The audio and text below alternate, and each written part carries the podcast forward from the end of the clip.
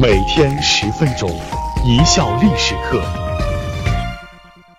大家好，我是主播小溪，今天我们来说一说南方的馒头，北方的馍。公元二百二十五年春天，诸葛亮率军南征，深入不毛之地，讨伐孟获、雍凯。诸葛亮采取以攻心为主的战略，先打败雍凯的军队，再七擒七纵孟获，到二百二十五年九月平定了南中。诸葛亮紧接着实施了一条一箭双雕的妙计，要南中地方豪强出钱以作军事经费。征召少数民族战士加入蜀国政府军，建立一支别号为“吴当飞军”的特种部队。吴当飞军就是南中人组建的敢死队，英勇善战。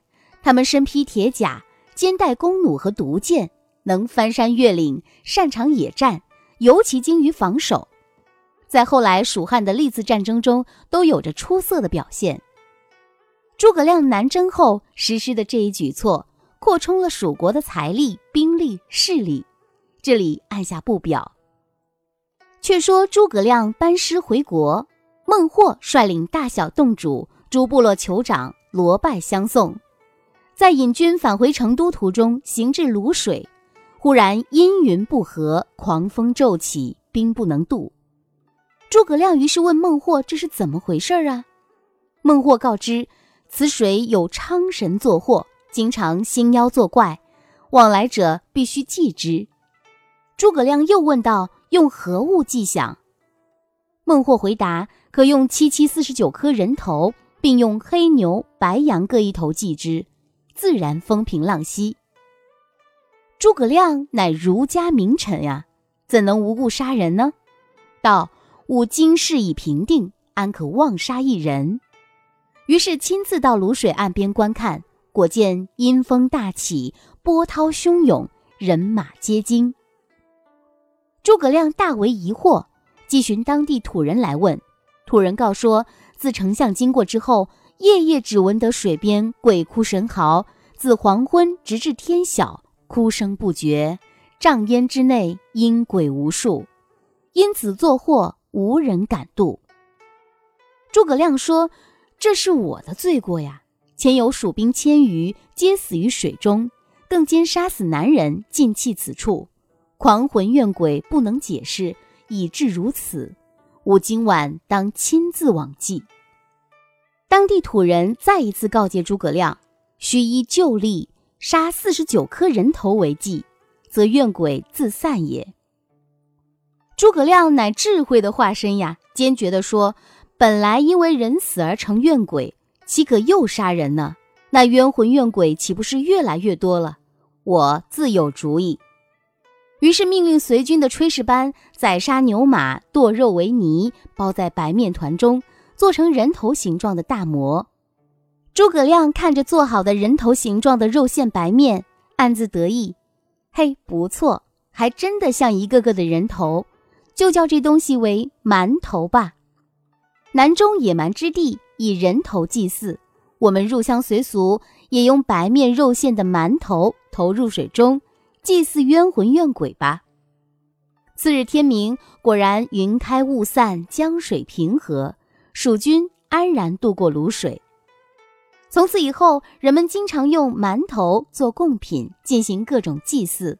后来慢慢的，由野蛮的蛮演变成今天人们所谓的馒头，左边一个十字旁。右边一个曼妙的曼。自诸葛亮以馒头代替人头祭卤水之后，馒头开始成为祭祀专用品。三春之初，冬去春来，万象更新。冬属阴，夏属阳。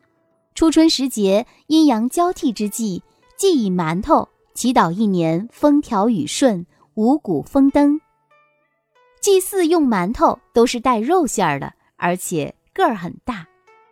古人迷信，很重视祭祀，所以用来祭祀的食品往往在制作时更加精心和讲究，有的还赋予了一定的艺术造型。后来，馒头从进行祭祀的神坛走下，发展为具有特殊意义的过年吃的食品，比如春节要敬神供神，贡品或祭品中经常采用馒头。馒头做了贡品祭祀后被人食用，人们从中得到启示，慢慢的以馒头为日常食品。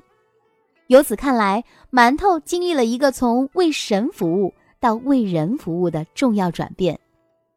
如今，馒头遍布中国各地，还传到了世界各地。至于其中包含着的诸葛亮的悲天悯人、急中生智的译文趣事，知道的人也许就不怎么多了。馒头最初受胡饼影响很大，也就是新疆所说的馕。馕在新疆历史悠久，在古代称为胡饼、卤饼。馕以面粉为主要原料，多为发酵的面。西汉时期有史书记载，灵帝好胡饼，京师皆食胡饼。到了宋代之后，馒头开始有了大的发展，品种十分繁多。据史书记载，有糖肉馒头、羊肉馒头、鱼肉馒头、蟹肉馒头等十几个种类。最让人嘴馋的，我觉得是茄子馒头。嫩茄子去瓤，将羊肉、羊脂、葱、生姜、陈皮切成细末，用盐和酱拌和成馅，填入茄子内，放入蒸笼蒸熟，拿蒜泥、香菜作为酱蘸着吃。啊，想着就直掉口水。这哪里是茄子馒头，分明是茄皮包肉或茄子夹肉。放在现在也有茄夹这样一道大菜，虽然说比不上《红楼梦》中贵族太太小姐们茄子做法的讲究，但是也被像我们这样的平民吃货们所喜闻乐见啊。《水浒传》里也有对馒头的记载，第二十七回中。武松和两个工人来到十字坡，望见一个酒店，门前窗槛边坐着一个头戴野花的妇人。妇人见有人来，起身道：“客官，歇脚了去。本家有好酒好肉，要点心时好大馒头。”待客人坐定，妇人笑容可掬道：“客官打多少酒？”武松道：“不要问多少，只顾烫来。”肉便切三五斤来，一发算钱还你。那妇人道：“也有好大馒头。”武松道：“也把二三十个来做点心。”三个人二三十个馒头，好大的胃口。至于馒头的大小，各位看官只有自己去想象了。那妇人嘻嘻的笑着，入里面拖出一大桶酒来，放下三只大碗、三双筷子，切出两盘肉来。去灶上取一笼馒头来，放在桌子上。两个工人拿起来便吃。武松取一个拍开看了，叫道：“酒家，这馒头是人肉的，是狗肉的？”那妇人嘻嘻笑道：“客官休要取笑，清平世界，荡荡乾坤，哪里有人肉的馒头、狗肉的滋味？我家馒头确实是黄牛的。”这妇人几次三番推销的。正是他们家的特色产品——人肉馒头。这妇人后来跟随武松上了梁山，成为了排名第一百零三的梁山好汉，正是母夜叉孙二娘。通过这段武松和孙二娘的对话，我们知道当时赶路的人打尖儿、住店、吃东西，主要是用卤肉下酒喝，用馒头当点心管饱。馒头在这个时候是有馅儿的。是那个时候的北方绝对的主食。清代在制作馒头的原料和种类方面，较之前代又有了新的发展，如《清败类钞·饮食类》中记载的山药馒头、荞麦馒头，前者是以山药、精米粉为皮，豆沙、枣泥为馅儿的有馅儿馒头，后者则是以荞面蒸成的实心馒头。可以看出。清代的人吃馒头，较之前人更为注重养生之道。山药、荞麦、精米、豆沙、枣泥都是现在人非常推崇的五谷杂粮和健康食品。另据清代史料记载，苏州过年祀神时用带有工艺性质的盘龙馒头，以面粉薄为龙形，蜿蜒于上，附加平盛、方脊、明珠、保定之状。皆取美名，以时吉利。人们对馒头的外形更加注重象征吉祥、富贵的彩头和趣味性。馒头做成了各种各样的动物形状、瓶子形状、珠宝形状、武器形状，还有赤裸裸的钱币的形状，使馒头外形的发展走向了巅峰。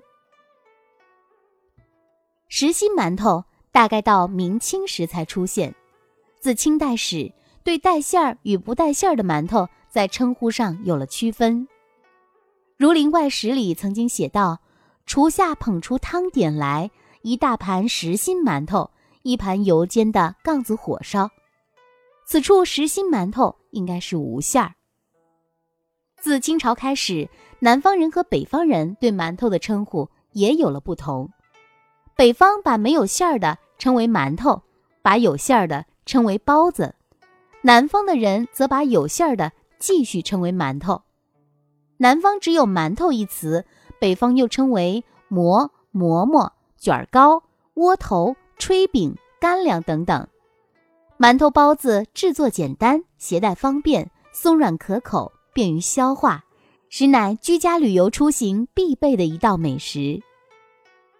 中国人是很重视吃的，“民以食为天”，这句谚语就说明。我们把吃看得与天一样重要。由于我们这个民族几千年农耕社会生产力水平低下，人们总是吃不饱，所以会有一种独特的把吃看得重于一切的饮食文化。这大概是出于一种生存的需要吧。现在吃饱对大多数人来说根本不是问题，保暖思讲究，对美食的追求出现了两大流派。一是养生派，强调美食的健康作用，即所谓的“药补不如食补”，油要少放，盐要少吃，一切为了健康。另一种是讲究派，把美食当艺术，不仅追求舌尖上极致细腻的享受，更加强调所谓的色香味俱全，外形上要眼花缭乱，巧夺天工。我倒觉得。中国美食的独特魅力，关键就在于它的味道。蒸、炒、烩、煮、炸、火锅、烧烤、黑暗料理，怎么好吃怎么来。而美味的产生在于调和，要使食物的本味、各种手法烹制加工后的熟味，加上配料、辅料和调料等味，交织融合在一起，互助渗透，充分交融。味道第一，味道第一。这是我们这样的平民吃货的朴素的美食观吧？毕竟我们身上的银子有限，没资格讲究，但又要时不时的解馋，犒劳自己呀。好了，感谢大家的收听，本节目由一笑而过影音工作室出品。